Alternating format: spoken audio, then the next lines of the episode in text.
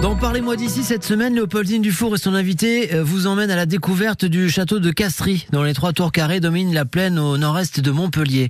Le lieu appartient aujourd'hui à la commune et euh, l'association des amis du château participe activement à sa restauration. C'est Robert Prieux qui est le président de cette association. Castries, d'abord, est-ce que c'est une commune qui est euh, très ancienne au regard de Montpellier, par exemple, ou de, de Moguio, qui n'est pas très loin? Oui, oui, oui, oui, oui, Castries est ancien. On manque énormément de, de documentation jusqu'à la fin du Moyen Âge, hein, jusqu'au XIe siècle, on n'a quasiment rien. Néanmoins, on pense, et c'est comme ça que l'histoire a été bâtie, que Castries, d'abord, est situé sur une colline, sur la Oui. première colline qui, qui domine la plaine du Bas-Languedoc jusqu'à la mer. Et euh, c'est le premier poste d'observation. Donc sur ce poste d'observation, on est à à peu près un kilomètre à vol d'oiseau de ce qui deviendra la voie Domitia. C'était la, la voie romaine qui reliait euh, Nîmes à Narbonne. Et euh, déjà, il y avait des échanges, il y avait beaucoup de passages sur cette partie-là. Et donc le, le poste d'observation était tout à fait euh, logique qu'il s'installe ici. Ensuite, on sait qu'on a une occupation gallo-romaine de toute cette plaine avec les villages de, de Bayargues, Vandargues, etc. hein, les champs de Bayus. Ah, là, Vous parlez de l'étymologie. hein. Ouais, voilà, c'est- Tous ces noms argues. des noms en argue, absolument. Et voilà, Castries a été très certainement fondé par les, les Romains. Alors, l'origine du mot Castries vient de Castra. Castra, c'était le poste d'observation, Ah. la, la garnison.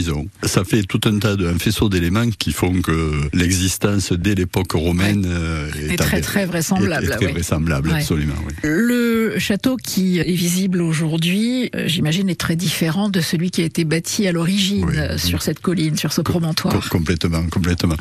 C'est une succession de changements au cours du temps. On pense l'avoir euh, bloqué, cette évolution, puisqu'on l'a restauré. Mais euh, lorsqu'on regarde les quelques documents que nous avons, alors Ouais. des plans ou des descriptions, on commence à en avoir à partir du 9e siècle dans un cartulaire de Castries découvert à l'abbaye d'Agnan. On sait qu'il y a cette occupation. On sait ensuite qu'il y a un château médiéval qui est construit avec un donjon, partie qui est restée longtemps d'ailleurs euh, en place.